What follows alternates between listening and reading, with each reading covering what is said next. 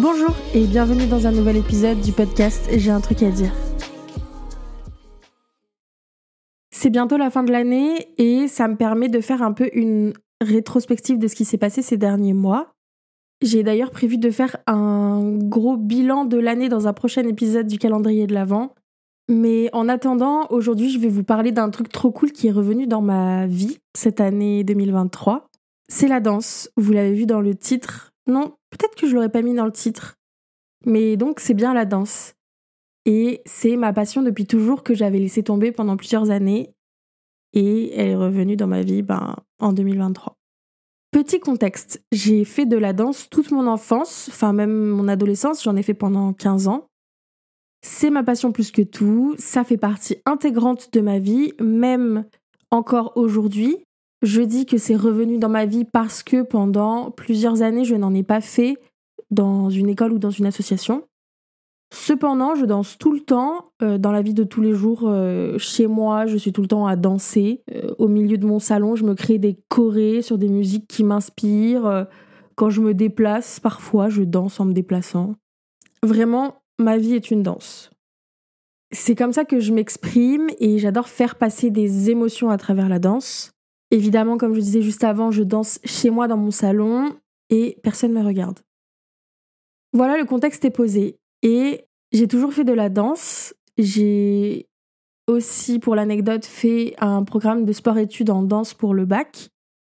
Et avant ça, euh, pendant longtemps, j'ai été dans une association dans laquelle je faisais de la danse classique, du modern jazz, un peu de danse contemporaine, mais aussi d'autres disciplines artistiques comme le chant, les claquettes, oui oui, les claquettes, le cirque, etc.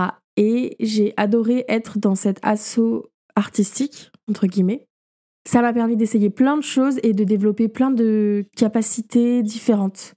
Par exemple, dans le cirque, on faisait des acrobaties, évidemment, du jonglage, des pyramides, etc. Et dans cette école, enfin cette association, on faisait aussi du French Cancan. C'était trop bien.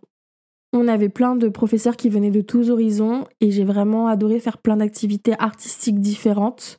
Il y avait beaucoup d'heures par semaine, on faisait un peu de tout, mais c'était trop bien. J'ai dû arrêter pour diverses raisons et j'ai jamais réussi à retrouver une asso ou une école qui proposait ce genre de choses similaires, hyper complètes, avec plein de disciplines. Donc déjà, j'avais des attentes élevées en termes ben, d'école ou d'assaut de danse et ce qu'elles peuvent proposer. Donc voilà, j'ai fait de la danse jusqu'au bac et pendant les études supérieures, j'ai vraiment arrêté la danse. Alors j'en ai fait vite fait sur ma première année et ma deuxième, je crois aussi, de fac mais c'était pas dingue et en fait la barre avait été mise tellement haute dans mes précédentes écoles que j'ai vite arrêté. Le temps a passé, j'ai changé de ville et j'ai jamais pris le temps de m'intéresser aux écoles ou aux associations de danse euh, du coin. Et voilà, ça faisait plusieurs années que j'y pensais et que j'osais pas trop me lancer et en septembre 2023 de cette année, j'ai enfin passé le cap qui m'effrayait depuis longtemps. J'ai fait des recherches et j'ai trouvé l'école non pas parfaite, parce qu'elle ne propose pas plein de disciplines différentes, mais c'est une école qui me semblait être adaptée à ce que je recherchais, qui pourrait me correspondre. Et donc du coup, euh, bon, j'avais peur, hein, j'étais un peu stressée, surtout d'aller dans une nouvelle école avec des nouvelles personnes et tout. Enfin, c'est pas quelque chose que j'ai l'habitude et que et où je suis à l'aise de faire, quoi. Mais je me suis inscrite à un cours de jazz contemporain et j'y suis allée sans trop d'attente, avec juste pour but de danser dans un cadre, donc pas juste dans mon salon toute seule, avec une prof pour pouvoir évoluer un peu. Parce qu'effectivement, danser dans le salon, c'est bien, mais j'ai pas beaucoup de place et j'ai personne pour m'aider à m'améliorer, me corriger, évoluer, etc.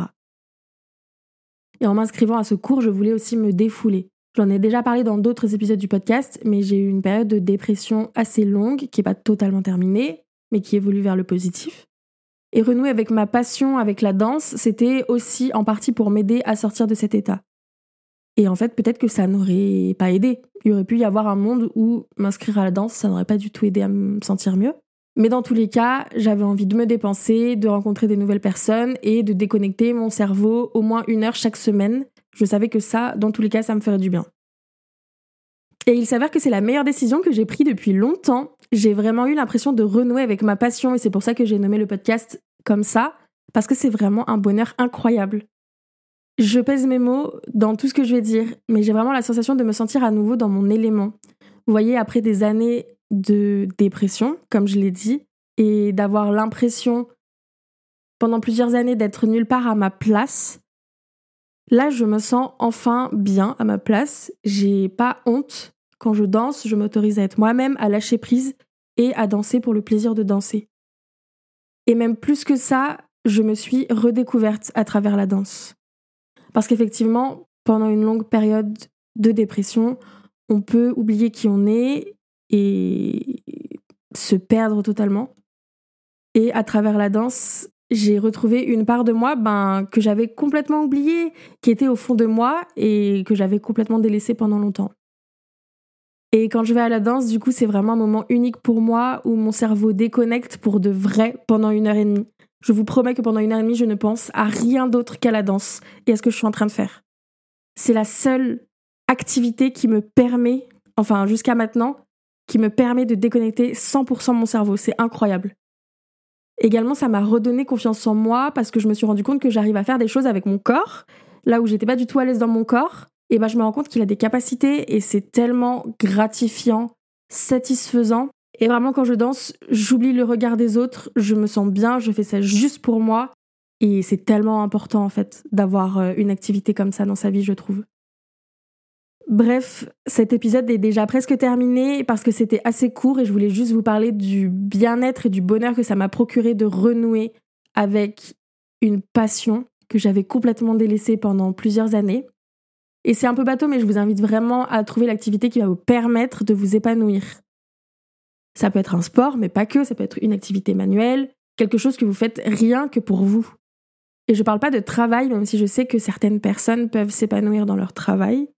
Je parle vraiment de quelque chose qui est sans pression de résultat, sans deadline, sans objectif chiffré, vraiment quelque chose que vous faites pour le kiff, uniquement pour vous. Voilà, cet épisode est maintenant terminé, j'espère qu'il vous aura plu.